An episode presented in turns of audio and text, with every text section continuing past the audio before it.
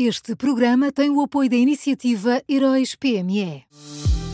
Já são conhecidos os semifinalistas da sexta edição dos Heróis PME. Chegou a hora de partilhar a sua opinião. Vote já na sua história favorita em heróispme.pt e ajude a selecionar os finalistas de cada categoria. Tem até ao dia 19 de maio. Esta é uma iniciativa Unit Consulting.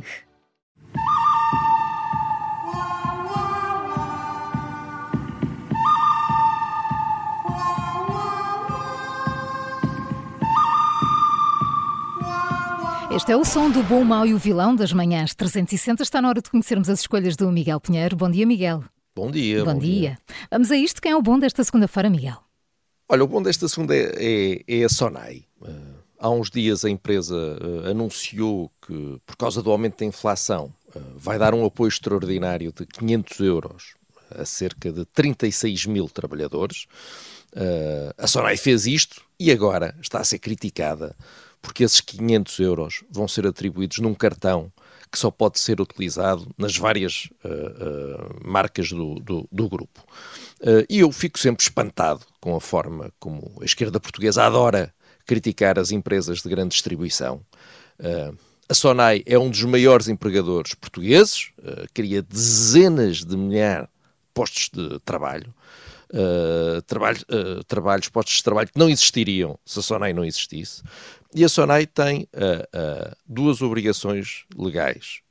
A primeira é pagar ordenados que respeitem o salário mínimo e a segunda é pagar os ordenados a tempo e horas. É isto que a empresa tem que fazer. E além de fazer isto, a Sonai decidiu distribuir um extra de 500 euros num total de 15 milhões e, mesmo assim, é vista como uma terrível exploradora dos trabalhadores, porque a única condição é esse dinheiro ser gasto em lojas que têm a maior variedade de produtos alimentares do país. Quer dizer, não é propriamente como se tivessem que, aquele dinheiro tivesse todo que ir para, sei lá, só uh, salsichas ou só uh, manteiga. Não, uh, está ali tudo, não é? Isto tem especial graça porque quando o governo do PS lançou um programa de apoio uh, que funcionava exatamente da mesma maneira, era dado um cartão que só podia ser usado em certo número de lojas, eu não vi a esquerda nada indignada com António Costa, pelo contrário, ele até era visto e é visto como o grande, o, o, o grande pai da, da, da classe operária. Mas quando é a Sonai a fazer, Parece que é um, um crime terrível.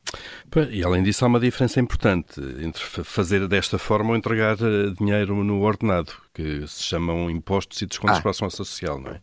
Precisamente. Não, mas além de dar 500 euros aos trabalhadores, a Sonai precisava, obviamente, ainda de pegar e ainda ir, ir pagar os salários, eh, mais, mais impostos ainda, mais contribuições ainda. Isto é, de pôr o Estado a ganhar com a crise, não é? Com a desgraça Precisamente. Okay. É isso mesmo. Miguel, vamos ao Mau? Olha, o Mau é o embaixador de Portugal no Japão. Uh, ontem, Vítor Sereno uh, usou a sua conta profissional no LinkedIn para se aliviar das suas opiniões sobre bola. Uh, o embaixador escreveu que a insistência, aquilo que ele diz ser a insistência da Federação Portuguesa de Futebol em ter Fernando Santos como uh, treinador é uh, doentia, a expressão é dele, e criticou o selecionador por aquilo que diz ser a sua incapacidade tática, medo, incoerência e pequenez. Uh, e há aqui uh, três coisas evidentes. Uh, a primeira é que o embaixador de Portugal no Japão devia ter atividades mais úteis para preencher os seus dias. a segunda coisa evidente é que ninguém quer saber da opinião do embaixador de Portugal no Japão sobre futebol ou sobre Fernando Santos. Aqui uma mensagem para Vítor Sereno não quer saber se, na opinião do embaixador, há incapacidade tática ou não.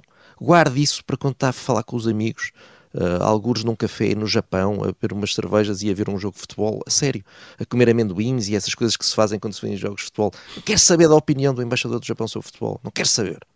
Depois, a terceira coisa uh, evidente neste triste episódio é que, quando o mau exemplo vem de cima, acaba sempre por chegar lá abaixo. Uh, se Portugal tem um chefe de Estado, uh, aliás, um chefe de Estado a quem a Constituição dá especiais poderes na política externa, e se esse chefe de Estado se põe a comentar a bola, depois o país não se pode espantar quando, mais dia, menos dia, acaba a ter embaixadores a fazerem a mesma coisa. Uh, isto, é, isto é certinho. Quando começa de uma maneira, acaba sempre de outra. É, é preciso mais serenidade aqui quando se fala de futebol, não é? Eu não o diria melhor. Só fica a faltar o vilão. Olha, o vilão é, é, é, é António Costa. Uh, há dias uh, a polícia belga deteve uma das vice-presidentes do Parlamento Europeu por suspeitas de ter sido corrompida uh, pelo Qatar para elogiar em Bruxelas o país e as suas progressões em matéria de direitos humanos.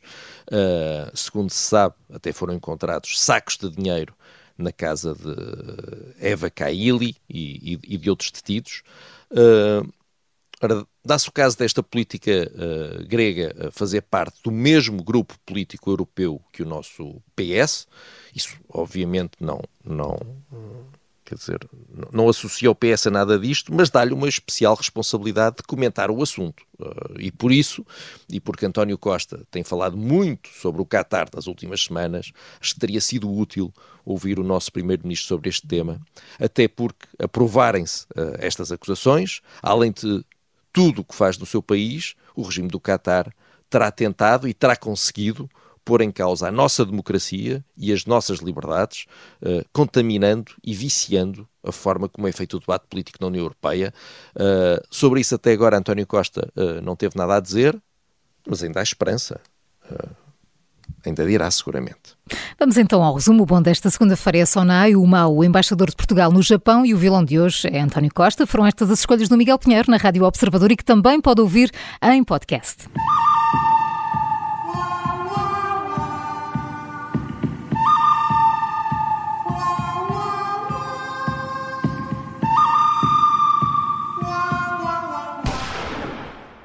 Este programa tem o apoio da iniciativa Heróis PME.